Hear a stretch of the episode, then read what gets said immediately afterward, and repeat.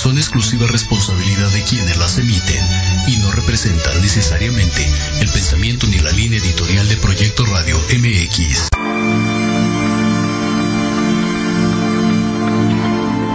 Resiliencia es la capacidad que tienen las personas para recuperarse de situaciones complicadas y salir adelante. Un ejemplo de ello es esta pandemia, pues nos ha convertido a todos en resilientes. Bienvenidos. Es Resiliencia con Elizabeth Jiménez.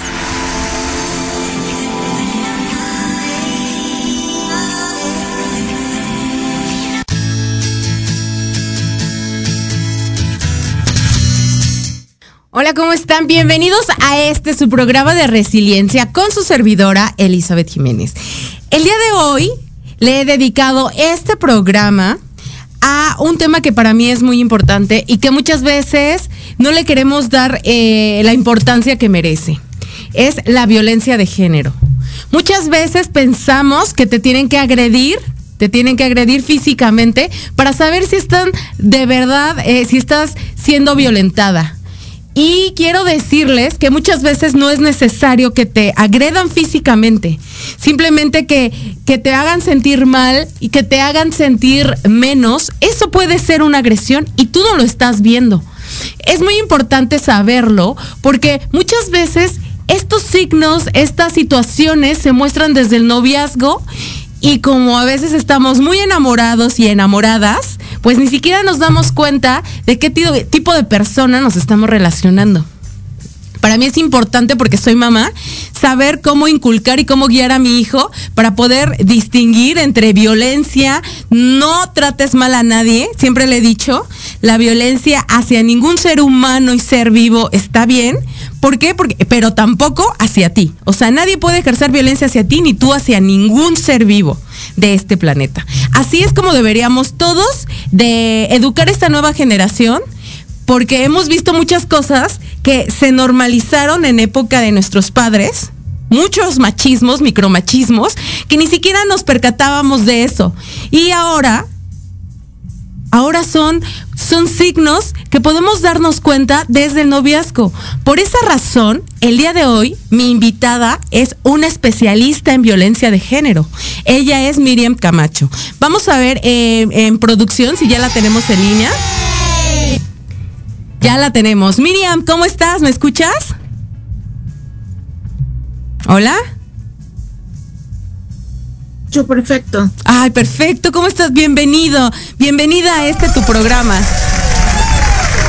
Pues muchas gracias por invitarme, Elizabeth. Para mí es todo un honor y como lo había, ya lo habíamos platicado tú en una llamada para invitarte a este programa, muchas veces no nos damos cuenta de cosas eh, como, como esta serie que gracias a ti ya la estoy viendo y sabía que no tenía que verla porque me, me, duele, me, porque muchas cosas las pasas y ni siquiera te das cuenta que, que es este, cosas por limpiar, que, que tú me habías dicho que, que tenía que verla, ¿no? Porque muchas veces no es necesario que te pegue y tú, de verdad ejercen violencia sobre ti. Entonces... Eh, históricamente, así sí, dime. Ay, se está perdiendo. Mire.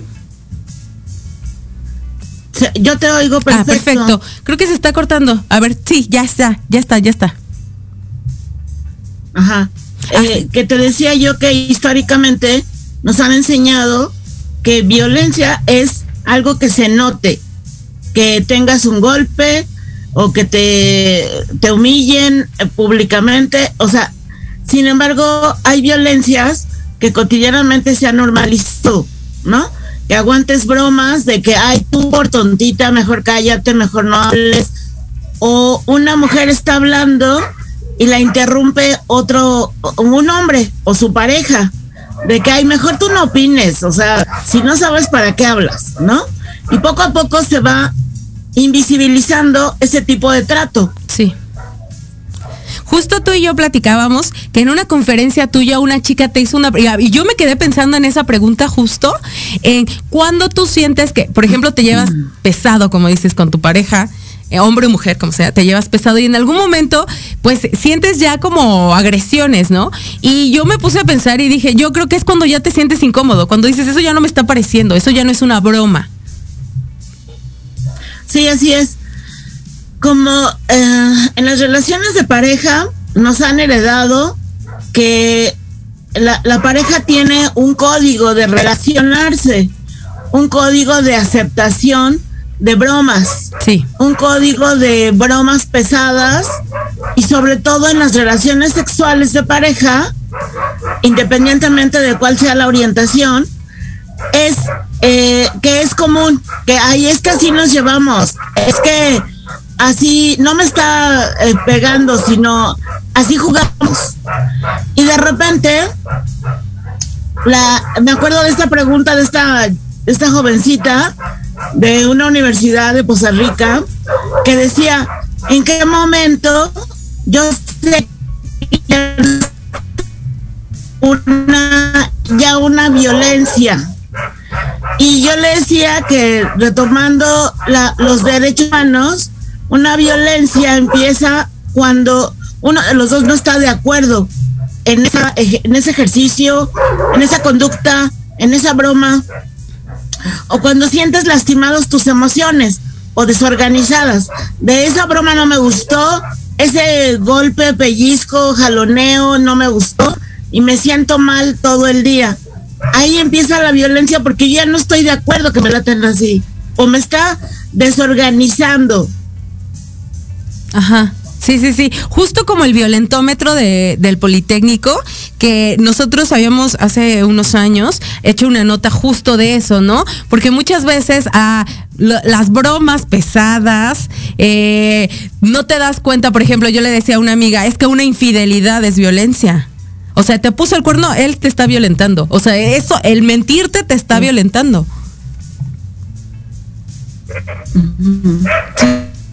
Y además, respecto al violentómetro, eh, yo eh, como yo difiero en términos de que de repente las jovencitas o los jovencitos dicen, es que no, todavía no estoy hasta nivel medio o nivel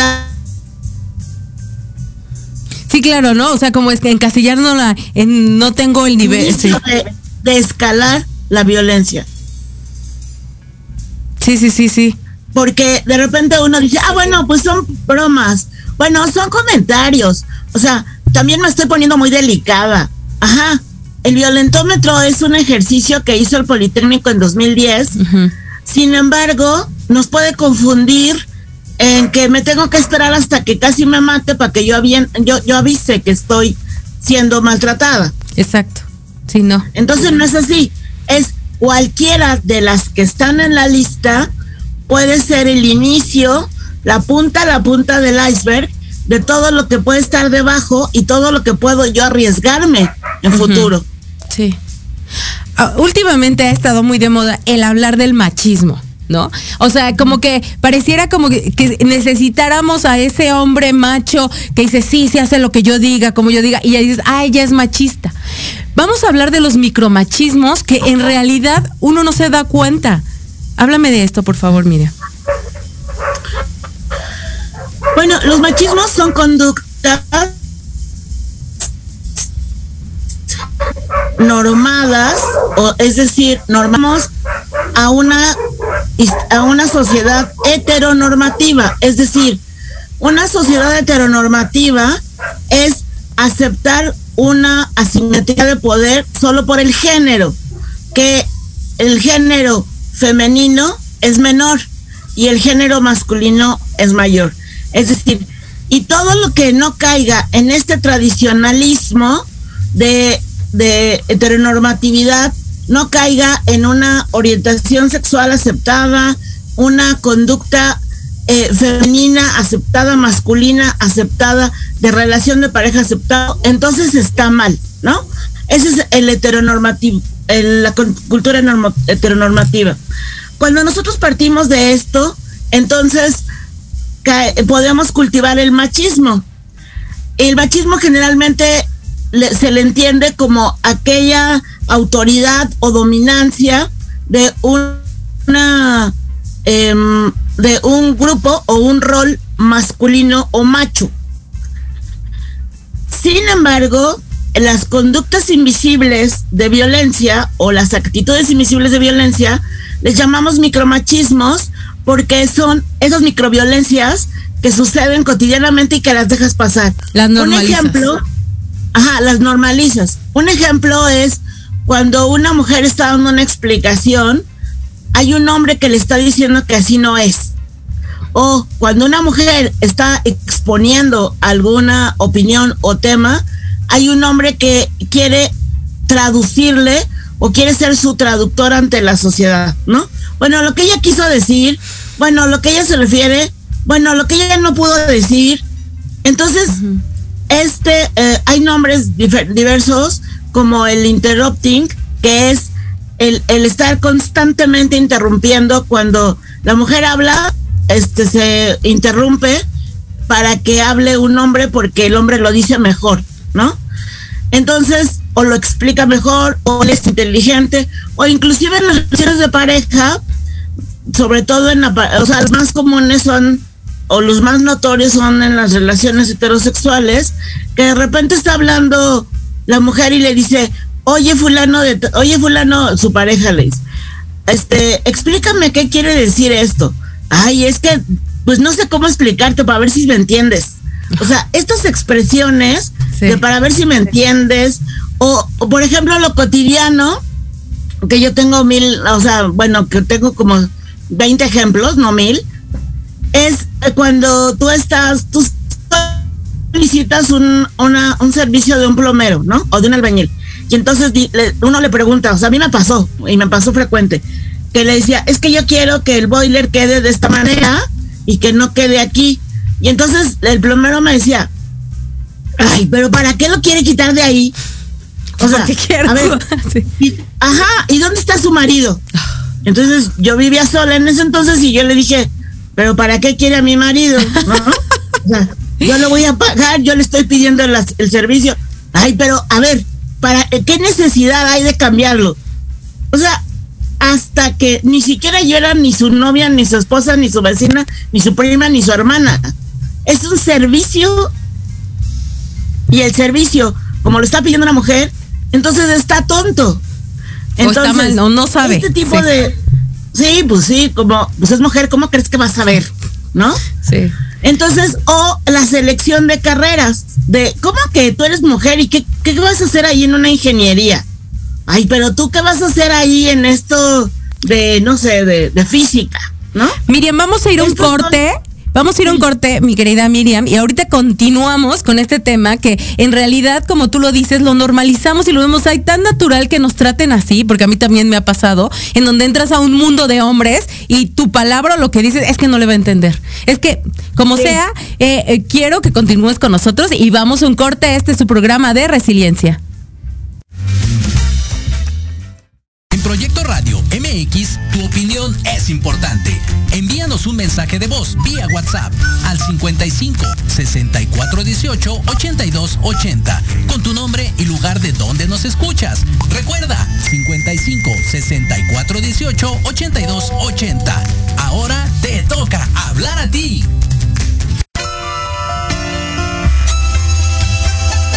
Libreando, un espacio pensado para fomentar la lectura, conocerte mejor, transformar, aclarar tus creencias, acciones, emociones y actitudes desde un punto de vista autocrítico. Conducido por Ivonne Barrera y Eric Domínguez. Acompáñanos cada lunes a partir de las 4 de la tarde por Proyecto Radio MX, con sentido social.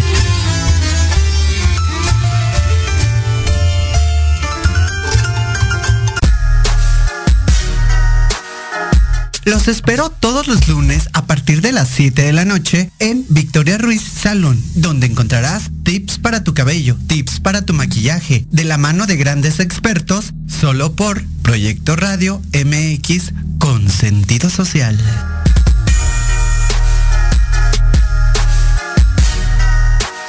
Si crees que lo sabes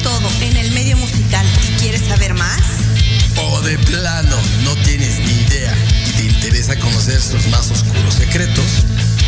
Conéctate y escucha. Amplificando. Donde escucharás música nueva, entrevistas, invitados y sesiones en vivo. Amplifica tus sentidos y tu visión musical. Todos los irreverentes lunes de 8 a 9 de la noche. Síguenos en Facebook como arroba amplificando. Recuerda descargar la aplicación Proyecto Radio MX disponible para Android. Proyecto Radio MX.com con sentido social. Te invito a escuchar todos los martes de 11 a 12 del día tu programa Historia en General, donde hablaremos de temas históricos novedosos y de gran interés de México y del mundo. Solo por Proyecto Radio MX con sentido social.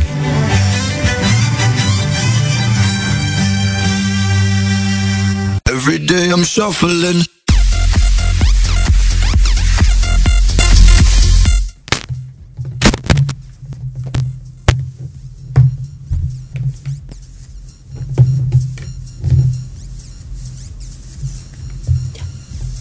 Hola, ¿cómo están? Ya regresamos. Mi querida Miriam, ¿estás ahí? ¿Me escuchas? Sí, Bueno, perfecto. Ah, perfecto. Entonces continuemos. Eh, esto que, que tú mencionas de situaciones, como tú dices, me está dando un servicio y al final del día si yo quiero cambiar el boiler de lugares porque a mí me parece que estaría mejor de este lugar y te descalifican solo por el simple hecho de ser mujer porque no tienes ni idea de lo que estás hablando. Sí, exacto. Sí. Sí. Y además, el, el hecho de que lo mm, heteronormamos todo, decía yo de las carreras que eligen, ¿no? Los hombres y las mujeres.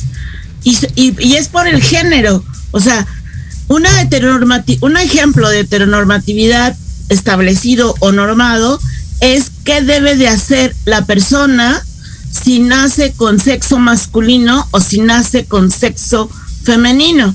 Y entonces hay un conjunto de, de conductas, expectativas, actitudes que tenemos de esa persona de acuerdo a nuestra cultura tradicional, ¿no? Históricamente nos enseñan que hay actividades exprofeso de mujeres, actividades exprofeso de hombres. Entonces, por ejemplo, el hecho de que un hombre le guste eh, hacer cuestiones de estética de cabello de o, es- o que quiera cocinar o que quiera hacer alta costura o sea todo eso es el hecho de que no es posible que o sea no es aceptable o no se ve o distrae tu atención porque eso no es esperado o entre comillas no es lo correcto no que nos ha enseñado la la historia tradicional. Sí, o sea, totalmente de acuerdo. Hace poco hice una nota y entrevisté a un especialista justo sobre juguetes sin género y era muy importante porque, porque a los niños siempre carritos, aviones y a las niñas eh, la casita, los encasillamos totalmente el rosa, ¿no? El, el azul. ¿Por qué a fuerza lo tienes que vestir a él de azul y a ella de rosa, ¿no? Y, y para mí fue, yo justo eh, hacía ese tipo de cosas, investigaba ese tipo de temas, porque está, mi hijo tiene cinco años, y justo con él veía yo como, si me decía, esto no me llama la atención, y yo le decía, pues si te llama la atención, no pasa nada, ¿no? Hay una caricatura que se llama My Little Pony, y que se, para mucha gente es para niñas, y yo le decía, si a ti te gusta, ¿cuál es el problema? Eso no va a definir que te gusten los niños o las niñas y si sí, ¿cuál es el problema también, no? Al final del día, Claro. todos esos tabús de me gustan los hombres, me gustan las mujeres, porque últimamente me hace esas preguntas de, mamá, dos mujeres se pueden casar y yo sí. Y dos hombres también. Lo, con lo único que no te puedes casar es con tu mascota, ¿no? Si le, le hago ese tipo de bromas, ¿no? Pero, pero o trato de hacerlo, o sea, abrirle ese panorama que al final del día yo no crecí así. Obviamente a mí sí me, me ponían, eh, me traían los reyes, este, la casita de té. Y que de todos modos, fíjate Así que a mí sí no me llamaban la atención los carros. O sea, las cosas de hombres a mí sí no me llamaban la atención. Pero sí tengo experiencias de primas que sí les llamaba la atención los carros, los aviones y no se los daban. ¿No? Lo, te justo con una de ellas sí tengo una plática de a lo mejor pudiste haberse una gran piloto, pero como tus papás para ellos eso era como ser un niño, pues no, lo evitaron, ¿no? Al final del día, todas esas cosas, como tú lo dices, también entrevisté a una piloto de Sedena de, del ejército mexicano y ella misma me dijo que las- la persona que menos quería que se involucrara en eso era su mamá. O sea, justo para ella fue un trauma que la persona que no la apoyara, que siempre lo había hecho, pero al momento de elegir que, a qué se iba a dedicar ella, y era hacia el ejército, ¿no?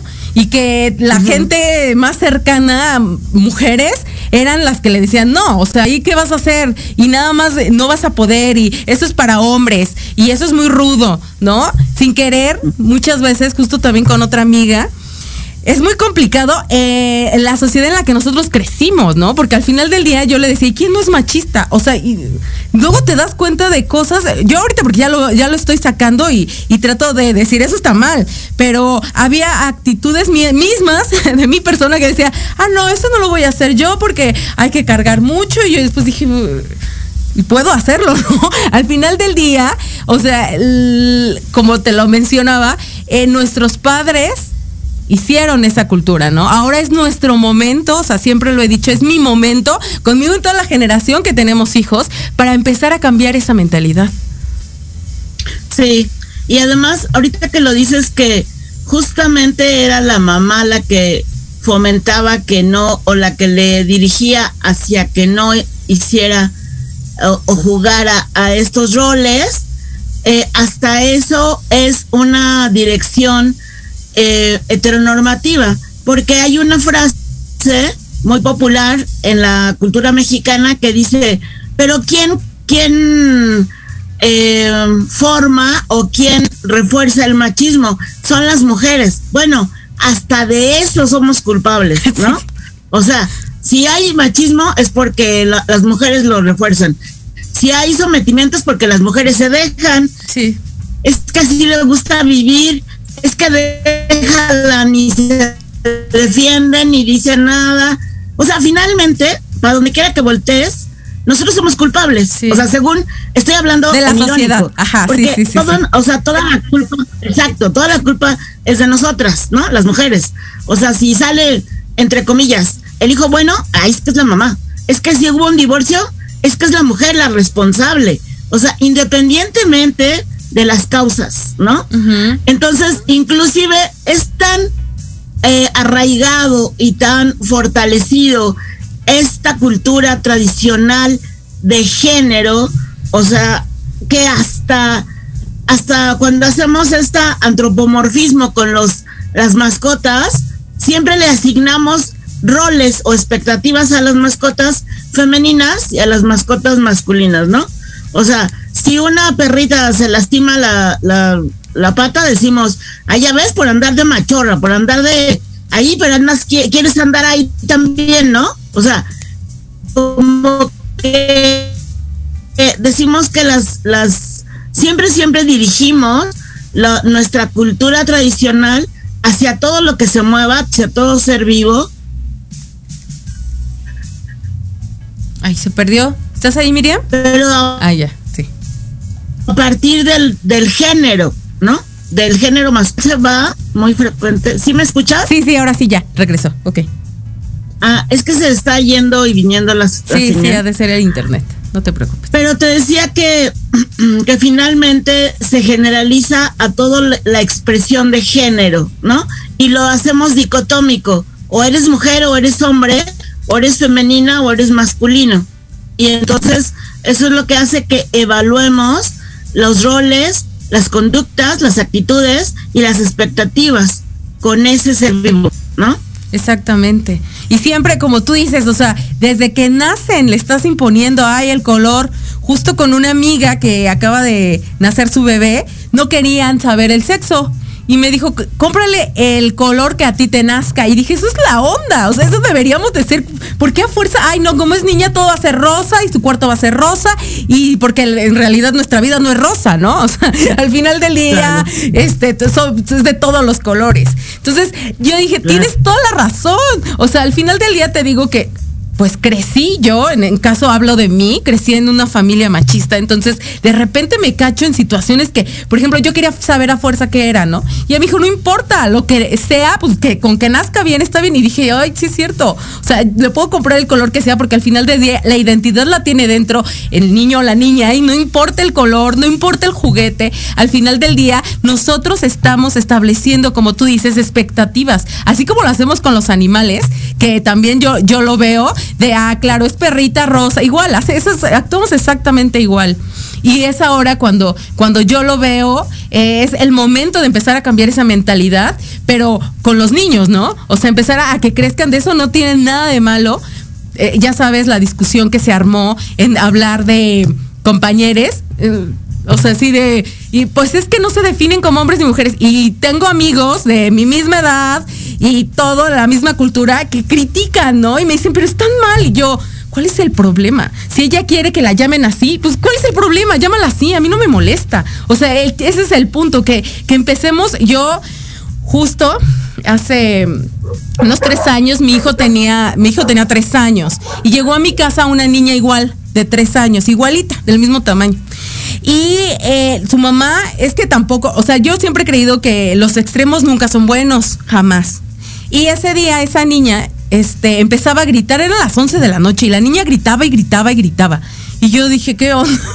y Balak, y así se llama mi hijo, se tapaba los oídos y me decía, mamá, me está molestando. Entonces yo le dije, mira, dile, perdón, pero me está lastimando los oídos. Ah, porque la mamá, o sea, yo estaba, este, yo no la critico ni nada, pero la mamá sí me decía, es que yo le estoy enseñando a que ella sea libre y, le dije, sí, no, todo eso está padrísimo, o sea, en realidad todos debemos de ser libres y todos de elegir lo que nos guste, lo que queremos y que nadie nos venga a imponer nada de lo que, de lo que nos, nos, este, lo que nos imponga la sociedad. Entonces de repente la niña gritaba y gritaba y gritaba y ella le decía, sí, pues sí, que sea libre, no sé qué, entonces yo le dije, a, Balak. El, el derecho al respeto ajeno es la paz ya me está lastimando a mí los oídos y a mí también ya me estaba lastimando los oídos. Entonces le dije, o sea, una cosa es que tú sí hagas a una niña libre y otra que también transgreda a los demás. O sea, eso jamás va a ser bueno. Entonces justo se lo dije a Balak y Balak sí le dijo, oye, perdón, pero me estás lastimando los oídos. Si quieres, un poquito más abajo, digo, grita, ¿no? Pero un poquito más abajo porque ahora sí me estás lastimando. Entonces al final del día, yo lo que sí he dicho, o sea, de, de, por, quiere que le dice, que le diga compañere, ¿cuál es el problema? Ella quiere, a mí no me quita nada. No tiene nada que ver, es como a ella, ella, él, ella, como quiera ser llamado, pues eso le hace bien. Entonces, desde mi punto de vista, no lo critico. Y gente de mi edad la criticaba así horrible, ¿no? Llevamos a ir a un corte, mi querida Miriam. Este, ah, por favor, deseo que nos acompañes en el siguiente bloque. Continuamos.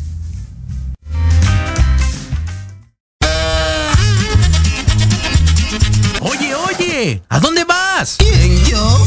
Vamos a un corte rapidísimo y regresamos. Se va a poner interesante. Quédate en casa y escucha la programación de Proyecto Radio MX con sentido social. ¡Uh, la, la chulada!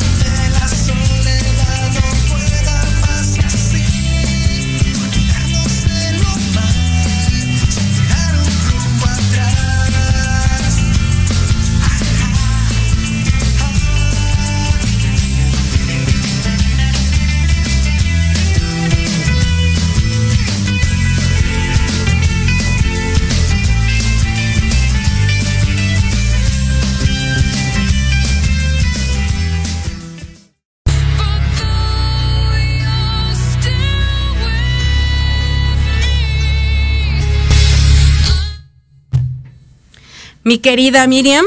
Continuamos con este tema que la verdad es muy extenso y no alcanzaríamos ni 10 programas de terminar y de hablar con él.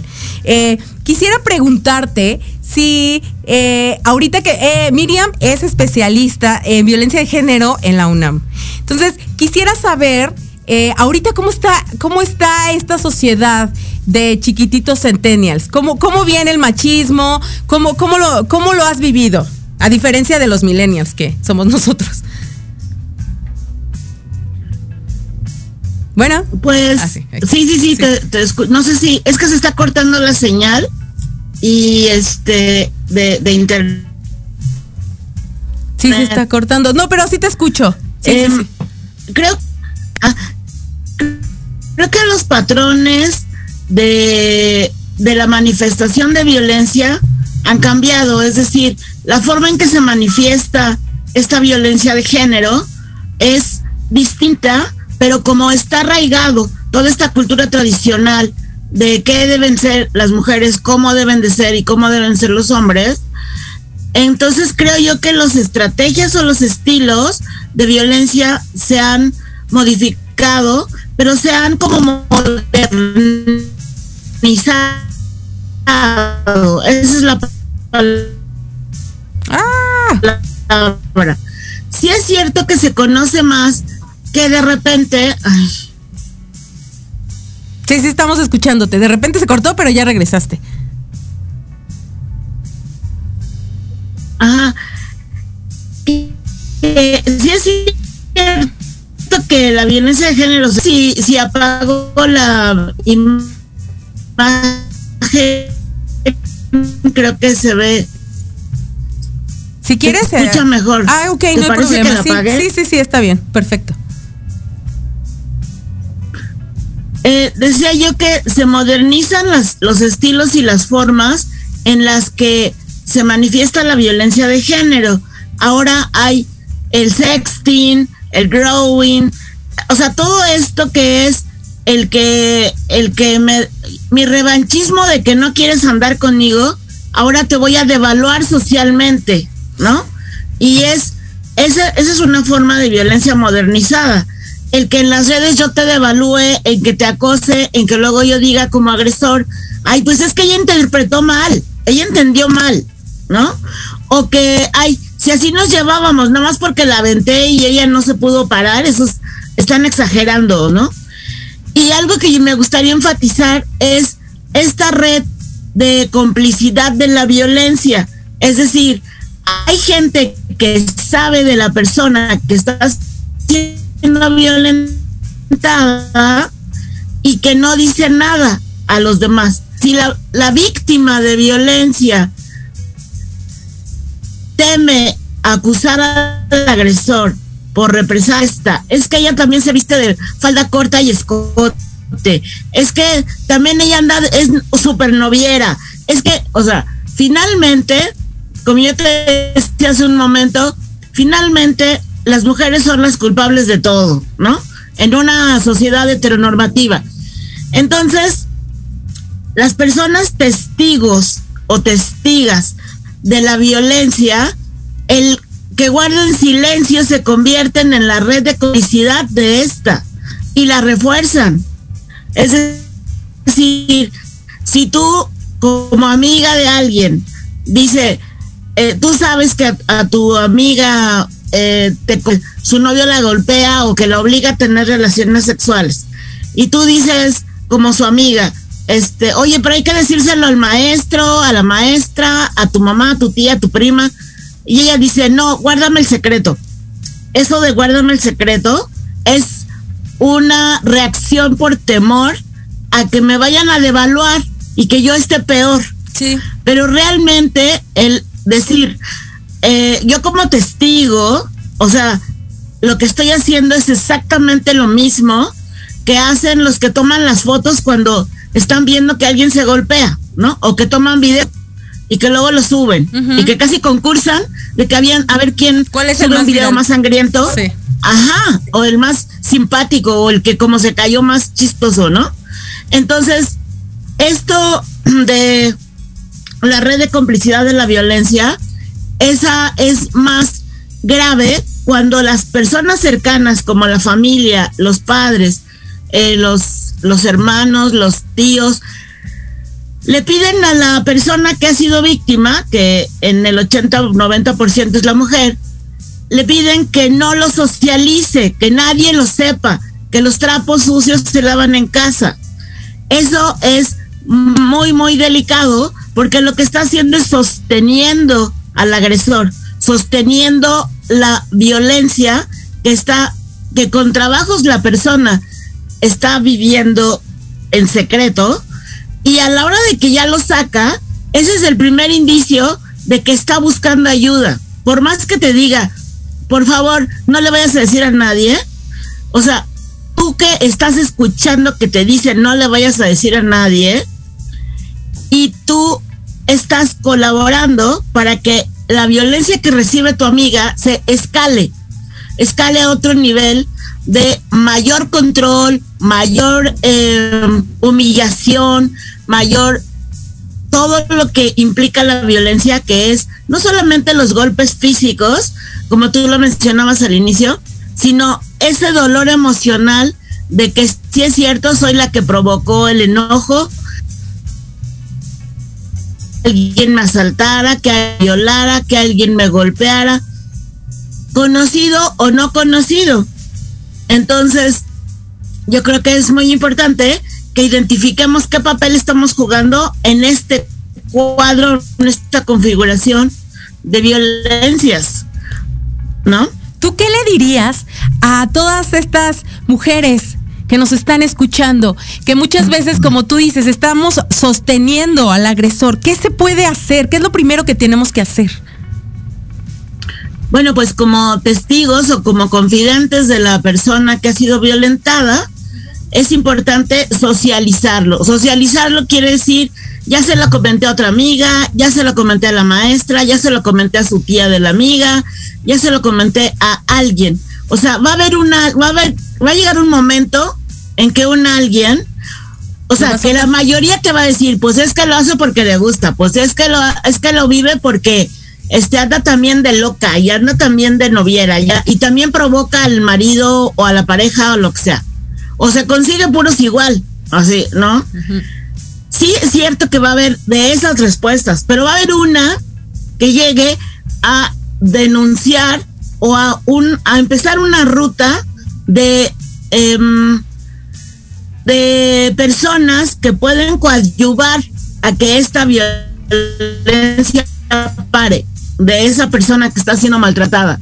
Entonces, yo lo que diría es que inicien por socializarlo. Antes se le llamaba chisme, ¿no? Ahora se le llama una red de apoyo para coadyuvar a detener la violencia.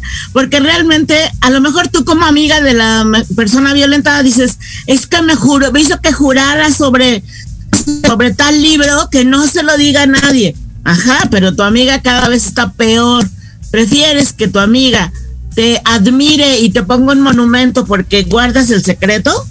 ¿O prefieres seguir teniendo a tu amiga? Viva. Viva. Sí, exactamente. Exactamente. Sí, sí es complicado, ¿no? Porque cuando te dicen, te voy a decir algo, pero no se lo digas a nadie, júramelo por bla, bla, bla, que no se lo... Y tú, pues sí, pero ya, ya donde empiezas a estresarte, ¿no? ¿Qué me va a decir? Pero tienes toda la razón. De alguna manera, alguien, algún maestro o alguna autoridad, alguien lo va, a poder hacer, levantar la mano y levantar la voz para que esto se termine. Sí, porque sin darnos cuenta, el agresor nos alcanza a nosotras que guardamos el secreto. El agresor nos alcanza a nosotros que estamos reproduciendo el video donde le pegó, donde la golpeó, donde le tomó fotos desnuda y, las publicó sin su consentimiento. El problema no es que tomen la foto desnuda. El problema es que no respeten tu derecho a no publicarlo. Ese es el problema. Entonces, realmente el, el poder, lo que estamos haciendo al guardar silencio como testigos es como fortalecer el poder del agresor. Sí, exactamente. Sí, que, que sepa que no va a pasarle nada y que va a seguir y que va a seguir. Así es, sí, porque realmente lo que, eh, o sea, imaginémonos, nosotros como testigos silenciosos de la violencia, imaginémonos que no es la voz de mi mejor amiga la que me está diciendo, júrame que no se lo vas a decir a nadie. Es la voz del agresor que dice, júrame que no me vas a denunciar. O sea, pensemos en ello, que eso es más poderoso todavía. Sí, claro que sí.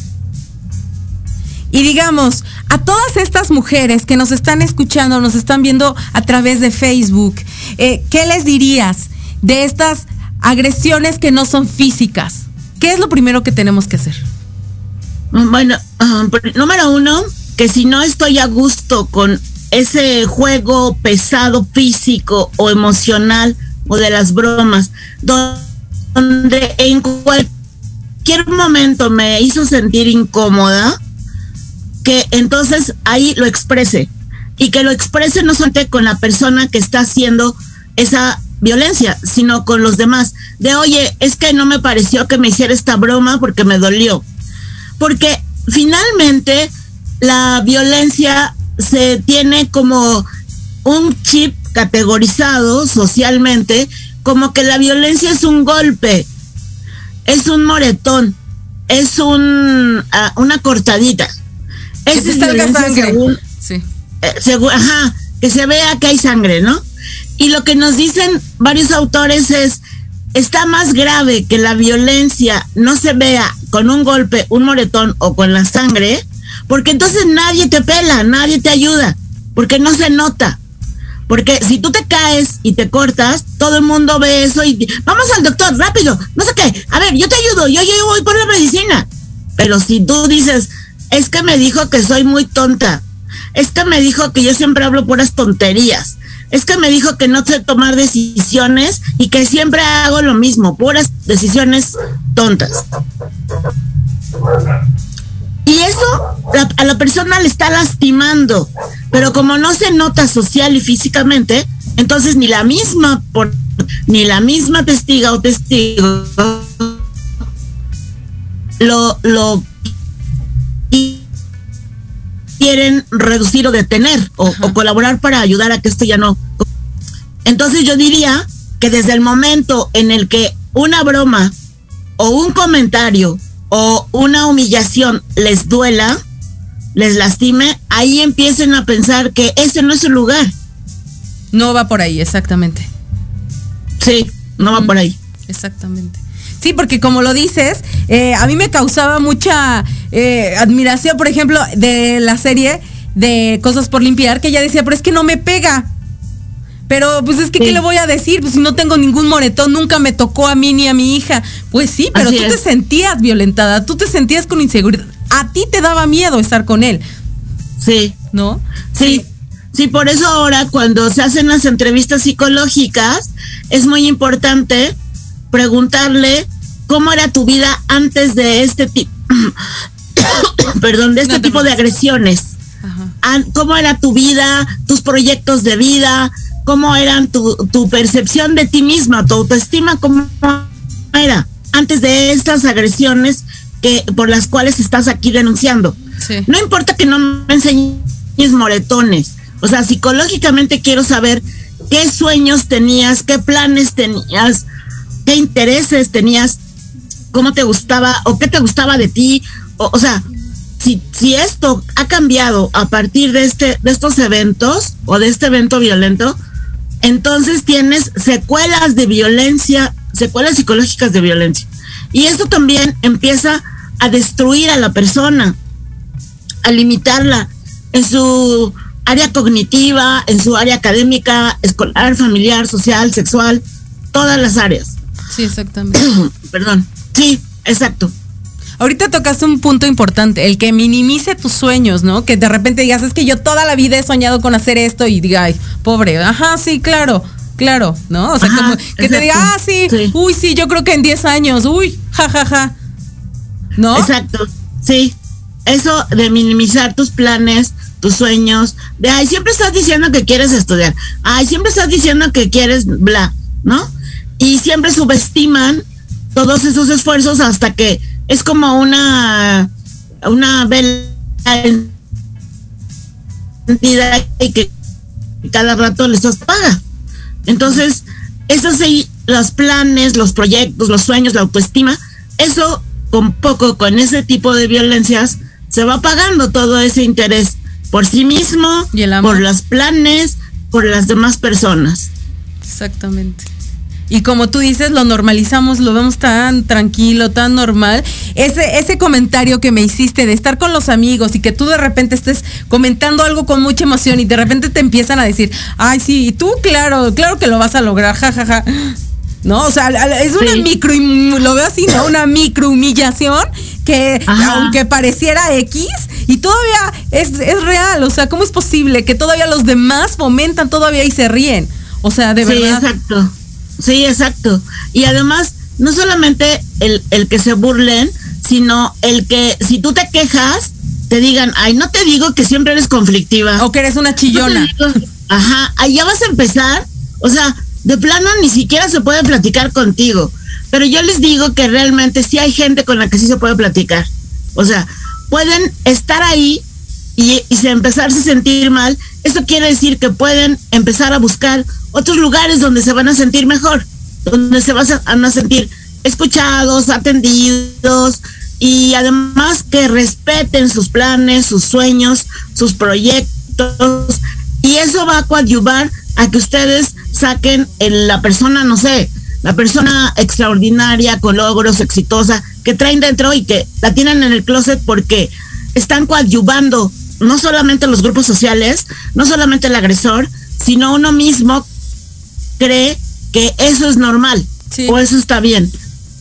Entonces toda esa red es la que coadyuva a que seas exitoso de closet o, o autoestima alta de closet. O sea, todo eso lo coadyuva. El grupo social, la familia, el tradicionalismo y yo misma por creérmelo.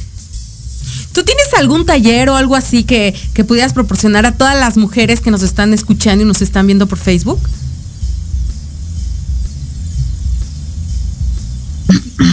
Miriam. Bueno. ¿Se perdió? Pues, ah, si, solicitan un taller, ¿se, fue? Ya, ya estás, ya estás otra vez, perdón. Sí. sí. ¿Se perdió la señal? Sí, no, ya estamos. Es que se corta mucho la Sí, es, el, es la red. Sí. Señal de mi pueblo.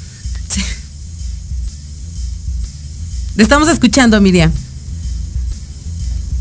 Eh, eh, decía yo que si alguien está, que si alguien está interesado en o interesada en un taller, se puede organizar un taller que se llama eh, las formas en que se disfraza la violencia o las microviolencias. Entonces, son talleres que a, solicitud de los grupos pues se programan y podría ser que si la gente que tú conoces le interesa, pues lo armamos. Perfecto, yo creo que sí, vamos a dejar, eh, voy, voy, a, voy a dejar mis datos en este, en este video para ver si podemos armar un grupo, porque sí es importante. Justo ayer que terminaba de ver la serie, yo dije, es que sí necesito terapia, porque hay muchas cosas que no las veo, porque como te digo, nací y crecí en una familia machista, porque al final así, así crecí y de ahí soy y mis papás son fantásticos, pero sí tengo ciertas cosas que luego yo las hago inconsciente. Digo, ay, ¿por qué estoy diciendo esto? ¿O por qué estoy haciendo eso? ¿O por qué a fuerza quiero eso? Pero ya los hago conscientes. Entonces, ayer sí dije, requiero terapia o, o porque hay muchas cosas porque sí quiero sanar esas cosas para mi familia, para mi hijo, no quiero que se repitan, ni para mí ni para ni la parte de, es justo como el momento de cambiar esa ideología con las personas que tenemos ahí, los chiquitos, ¿no? Porque muchas cosas que les decimos se quedan grabados en su corazón y en su memoria para toda la vida. Entonces, para mí sí es importante, igual voy a dejar mis datos para todas las chicas que estén interesadas en tomar un taller para eh, justo esto, las formas en, en que se disfraza la violencia y las agresiones porque muchas veces las vemos y las minimizamos, ¿no? Ay, no. O sea, por, por ejemplo, yo con una amiga le decía, es que te está violentando. O sea, él dice que tú eres, este, ya sabes, tóxica y no sé qué pues él te está poniendo el cuerno, eso es violencia, claro que es violencia. Entonces, y claro, o sea, eh, yo no voy a hablar de las mujeres que son este, las otras, pero eh, los hombres sí de, ay, es que es una tóxica, y sí ando con ella y con ella, y yo, y te da orgullo, o sea, de verdad, o sea, ¿en qué cabeza cabe? Yo sí los evidencio y cada vez que escucho un comentario así, sí le digo, qué oso, qué horror que te estés expresando de dos mujeres así. O sea, desde eh, tienes pocos principios. O sea, yo ahí empiezo a sacar mi parte, mi parte mujer y a lo mejor no soy tan agradable con esas personas, ¿no? Pero, pero eh, eh, ahí también, yo lo he dicho.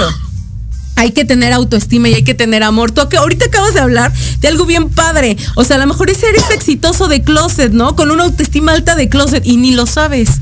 No lo tienes ahí escondido y lo tienes ahí guardado porque al final del día estás normalizando muchas cosas que te pasan, porque así te trataron de chiquito, ¿no? O sea, todas esas cosas que nos hacen sin querer o queriendo los papás, pues nos han afectado a lo largo de nuestra historia. Y las huellas de infancia, las heridas y todo el rollo. Y al final del día crecemos y somos adultos rotos, todos, todos, porque nadie podrá decir, ay, no, yo no tengo el perdón, pero claro que sí. O sea, yo hasta critico a todos los que dicen, ay, es que es una tóxica, ay, ja, ja, ja. Ella es tóxica y tú también porque su energía se atrae y son iguales. O sea, es que no puedes decir que ella es tóxica, tú también. Entonces, o sea, ese, tipo de cosas, este, a mí yo estoy muy interesada y voy a armar un grupo de chicas para ver si tú podrías darnos un curso, un taller o algo para justo ver y diferenciar, porque para mí es importante en este caso porque estoy criando un niño, ¿no? Y decirle, eso está mal, eso no se hace, eso no, ni se piensa, ¿no? Porque por ahí, desde ahí es donde tenemos que empezar a cambiar la mentalidad de esta nueva sociedad que está creciendo. Sí, exacto. Sí, exacto, porque hay personas, hay mujeres. Eh, Ay, se está cortando. O sea, también hay hombres, pero hay. No sé si ya se oye. Sí, ya, ya, ya, ya, ya, ya volvió. Que hay personas que son, son violentadas y no identifican que eso sea violencia, ¿no? Sí. Porque ahorita que tú lo mencionas de es que es tóxica. Ajá, si le preguntamos a ese hombre que qué es tóxica, o a esa suegra, o a esa amiga, o a esa, no sé, revanchista ex, que es tóxica, va a decir, es que nada le parece, es que de todo se queja, es que, este, ahí ella también se lleva pesado y no se aguanta. Entonces tóxico es que yo estoy queriendo hacer un frente común alrededor de mí para que yo respete mis derechos y que también haga que los demás los respeten. Entonces, eso creo que valdría la pena mencionarlo en el taller. Sí, sí, sí, sí. Sí, eso es, es, es, todo un tema, de verdad. ya se nos acabó el programa y yo quisiera que vinieras otra vez. No, tú y yo necesitamos unas cinco horas y cinco programas y muchísimo porque es un tema muy grande, ¿no? Al final del día uno no termina de aprender, o sea, yo sigo creciendo y, quiero tomar más terapia, quiero tomar más cursos, tengo amigos que me dicen, ay, es que te la vives y quieres tomar, yo sí me encanta, me encanta aprender y en este caso, pues sí me siento un poco de, luego me cacho y digo, eso está mal, eso no está bien, ¿no?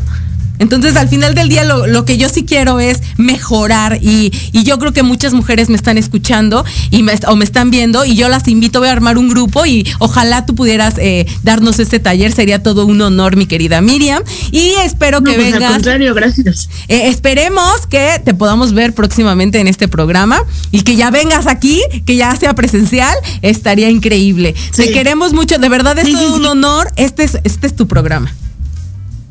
Muchas gracias por todas sus palabras y sí espero que la próxima vez sea presencial. Y si quieres dejar algún teléfono, algún este redes sociales o algo para que te contacten, estaría increíble también. Bueno, pues mi Facebook es Miriam Camacho Valladares, tal cual. Y este, ¿y qué más? Pues el correo es Miriam Camacho 2360 eh, arroba gmail. Ok, perfecto. Y bueno, pues este es su programa de resiliencia con su servidora Elizabeth Jiménez. De verdad deseo que nos volvamos a ver la siguiente semana. y si tienen algún tema que Miriam eh, quiera tocar con nosotros para que vuelva a venir, eh, estaría, estaría increíble. Nos vemos la próxima semana. Bye.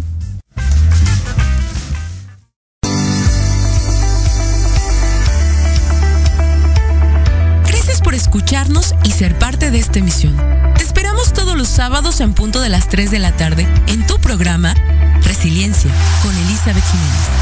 Síguenos en nuestras redes sociales. Facebook, Eli Jiménez. E Instagram, Eli-Jiménez-oficial.